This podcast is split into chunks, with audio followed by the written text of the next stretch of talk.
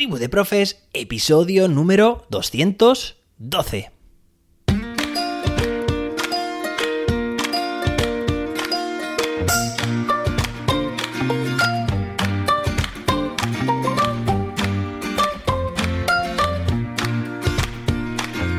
Hoy es martes, día 8 de noviembre de 2022. Hoy celebramos el Día Mundial sin Wi-Fi. Sí, Día Mundial sin Wi-Fi. O Wi-Fi, como dirían los, los ingleses. Bueno, ¿te animas? ¿Te atreves? Mejor dicho.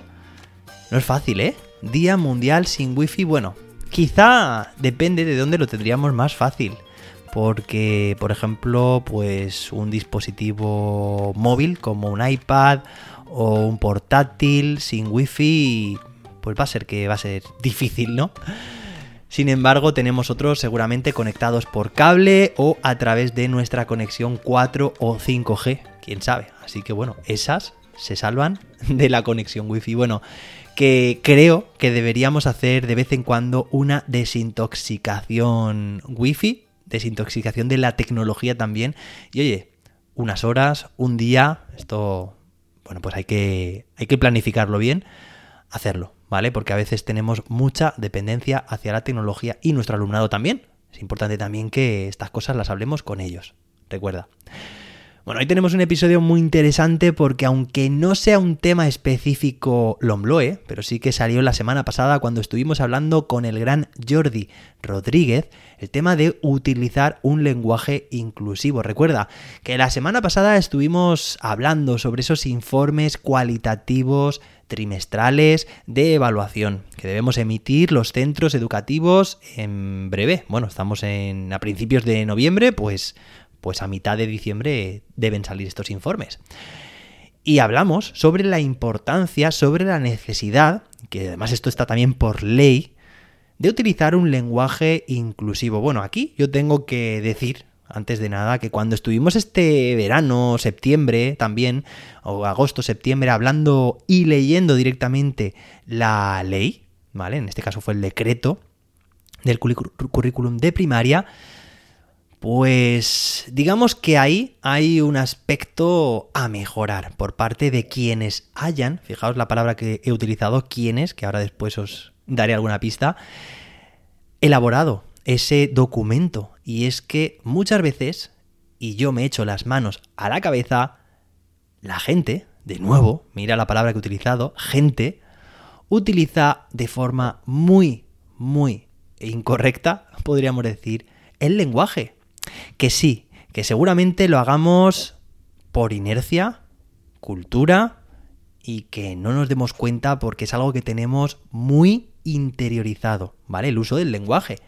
¿Por qué lo utilizamos así y no de otra forma? Bueno, pues creo que deberíamos, sabiendo que nuestro lenguaje es la herramienta number one que tenemos como docentes, ¿vale? Tenemos otras muchas herramientas, pero esta nos permite comunicarnos, comunicar, retroalimentar, evaluar, acompañar, modelar. Bueno, se me ocurren muchísimos infinitivos.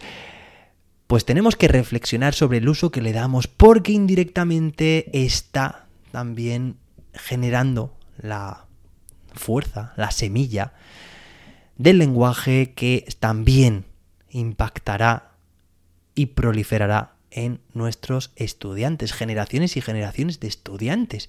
Y seguro que como estudiante habrá pasado muchas veces, eh, bueno, ahora me remito a mi infancia, adolescencia, ¿no?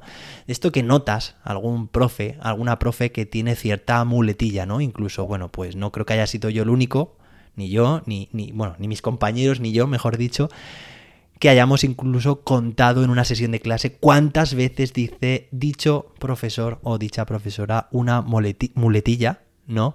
O cierta palabra. Entonces, claro, nos damos mucha, nos damos cuenta muchas veces de algunas irregularidades del lenguaje en algunas personas. Y no nos damos cuenta quizá de las más importantes. Cómo utilizar un lenguaje verdaderamente inclusivo es muy difícil, ¿vale? Utilizar un lenguaje 100% inclusivo, pero seguramente que ya os hayáis dado cuenta, eh, si venís escuchando Tribu de Profes desde hace ya un tiempo que, oye, que mi misión aquí no solamente es comunicar, compartir e inspirar, sino también en modelar el lenguaje, en ofrecer un modelo que, oye, que si esto puede impactar también en tus clases, pues me encantaría. Y todo esto surge porque hace ya unos cuantos meses, y seguramente nos acerquemos ya al año, sí, puede ser que un año, estuve compartiendo con pues una compañera de, de proyectos que seguro que conocéis, que es Rosa Liarte, este tema. Porque ella me recomendó un libro que se llamaba, se titula Ni por favor ni por favora, ¿vale? Que es de María Martín. Me encantó ese libro, yo te lo recomiendo. No sé si lo habré recomendado alguna vez ya, seguramente sí, porque estamos ya por el episodio número 211, pero yo te lo recomiendo. Y de todas formas, yo también, si sigues escuchando, eh, iba a decir sí, sí, este podcast, eh, Tribu de Profes, seguro que yo voy a seguir también ofreciéndote modelos que yo utilizo, que he aprendido en el libro, eh, a través de la reflexión y que me funcionan muy bien. Porque muchas veces tendemos, así es el español, a utilizar las formas masculinas, exclusivamente masculinas, ¿vale? Hola a todos, buenos días chicos, etcétera. Te podrás imaginar, ¿no? Los alumnos, los profesores, los docentes, los maestros. Y es cierto además también que en nuestra profesión, Depende de la etapa también, ¿no? Pero en primaria y sobre todo también en infantil, pues a veces los equipos son todo mujeres. Y puede incluso que haya un hombre o dos hombres, ¿vale? Pero aún así, si nos estamos refiriendo con ese masculino genérico, uy, pues creo que al menos deberíamos pensar sobre la corrección del uso del lenguaje. ¿Y cómo plantear que un lenguaje sea realmente inclusivo? No es fácil. Y ya te puedo decir yo que con Rosa dije, bueno, voy a intentar a partir de ahora pensar mucho mejor las palabras que utilizo, no solamente en mis clases, sino también en el podcast o en los podcasts, en los vídeos, para intentar conseguir, porque quiero conseguirlo, un lenguaje que pueda incluir a todo el mundo, independientemente de su género. Entonces me puse manos a la obra y extraje alguna serie de, una serie de, reglas, de, de pautas, ¿no? Por ejemplo, ¿por qué decir los alumnos para referirnos a un colectivo en el que hay tanto chicos como chicas? Si podemos decir estudiantes. Si podemos decir también quienes estudian, quienes aprenden, ¿vale? O palabras también colectivas como alumnado, mi alumnado, mis estudiantes. Fíjate, porque si cambias el artículo determinado el o los o la o las por el pronombre posesivo, utilizas mi, mis estudiantes, mi alumnado, lo estamos haciendo genérico. Fíjate qué fácil es. También funciona con cualquier, cualquier estudiante, ¿vale? No cualquier alumno, sino cualquier estudiante. A ver, vamos a no ser nada eh, radicales en este sentido. Si tú te estás refiriendo a un alumno, que es un chico, pues evidentemente es mi alumno. Y si tú estás hablando de dos, de tres o de cinco alumnos que son chicos, pues los alumnos Ahí lo tienes, muy fácil, fácil y sencillo. Pero es cierto que cuando queremos generalizar, cuando nos estamos dirigiendo a un público heterogéneo, que normalmente es así, es como sucede, pues debiéramos contemplar estas, digamos, indicaciones, ¿vale? Lo mismo sucede cuando hablamos de docentes. Fijaos, es que ni siquiera he utilizado ningún artículo. Cuando hablamos de docentes. Y no he dicho cuando hablamos de maestros o de profesores. Fíjate qué fácil es, ¿vale? O cuando hablamos de profesorado, cuando hablamos del profesorado. Esos docentes, bueno, pues mm, estamos aquí utilizando una palabra que sí que es cierto, que es docentes, es neutra, neutral, podríamos decir, de género. Docente no es docente y docenta, pero estamos diciendo esos, ¿vale? Entonces, muchas veces también sucede, y en el libro aparece, que tenemos que intentar no ser farragosos. Es decir, en muchos documentos, y esto eh, me remito a ese decreto que leíamos hace unas semanas, o ya varios, un par de meses, mejor dicho, aparece de forma repetitiva el, por ejemplo, los profesores y las profesoras, ¿vale? O los y las profesoras, hay muchísimas variaciones, ¿vale? O los profesores barra as, de profesores, profesoras, a mí, por ejemplo, todas estas variaciones que te estoy comentando que suenan tan repetitivas, muy redundantes, los y las. No, ese artículo a mí no me pega nada. Los profesores y las profesoras. ¿Para qué utilizar dos palabras y, una conjunción en medio también? Si queremos, si, si tenemos palabras, o sea, vamos a utilizar economía del lenguaje en sentido inclusivo. ¿Vale? Vamos a utilizar las palabras correctas.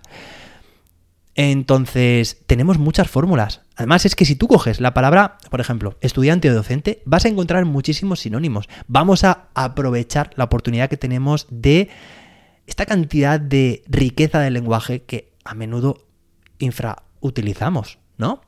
Por ejemplo, alumno, mm, discente, fíjate, docente, discente. Quien aprende, quien estudia, aprendiz pupilo. Pero vamos a utilizarlo también, ¿vale? Con el, con el género que estamos comentando. También sucede muchas veces, y ya te digo que no soy partidario de esas fórmulas que lo que hacen es enlonguecer, no sé si existe esa palabra, ¿no? Pero hacer más largo eh, un texto y muy farragoso. Hola a todos y todas. Bueno, pues, pues bien, no, no está mal, ¿vale? Porque realmente si decimos por ejemplo, buenas tardes a todos y a todas, o sea, ¿qué, necesidad tenemos de decir eso si podríamos decir simplemente buenas tardes? Vamos a ser más sintéticos. Vamos a resumir, mm, porque si no, pues estamos, como te digo, no estamos siendo nada económicos, ¿vale? En este sentido. Bueno, aquí en realidad se me plantean muchísimas posibilidades, sobre todo cuando tenemos que conjugar sujeto y predicado. El sujeto, suelen ser las personas, ¿no? Y en este caso, pues podemos jugar también mucho con los pronombres personales, ¿vale? Podemos también, en este caso, eh, utilizar la partícula quienes, ¿vale? Fíjate, eh, esas personas, ah, antes he comentado, eh, quienes elaboraron, ¿vale? Quienes elaboraron el decreto, ahí tienes un sujeto, ¿Quién elaboró el decreto? Pues quienes elaboraron, quienes lo elaboraron, ¿no? Entonces, en este caso es, muy fácil. Cuando hablamos utilizando la palabra persona o personas, gente o gentes también, lo he escuchado De hecho, en el libro que estoy leyendo ahora mismo, que estamos leyendo, Jordi, eh, David y yo, eh, su autor, Juanjo Vergara, habla mucho de las gentes. Me gustan las gentes, sois gentes, ¿vale?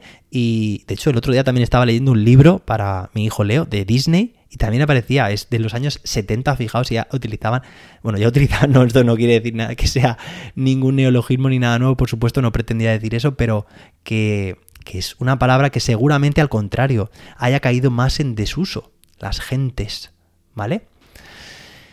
En definitiva tenemos muchas fórmulas de utilizar el lenguaje de forma correctamente inclusiva y yo te animo desde aquí a que hoy mismo te propongas utilizarlo de esta forma, ¿vale? Yo al principio notaba que era un poco artificial, me notaba muy raro hablando de esta forma porque se me iba muchas veces eh, a utilizar formas que yo no quería. Y podría decir, pues yo utilizo mi español o mi castellano como me apetezca, ¿no? Pero no, tenemos que ser justos con el lenguaje. Y, como digo, pues es la herramienta muchas veces más visible que tenemos los docentes.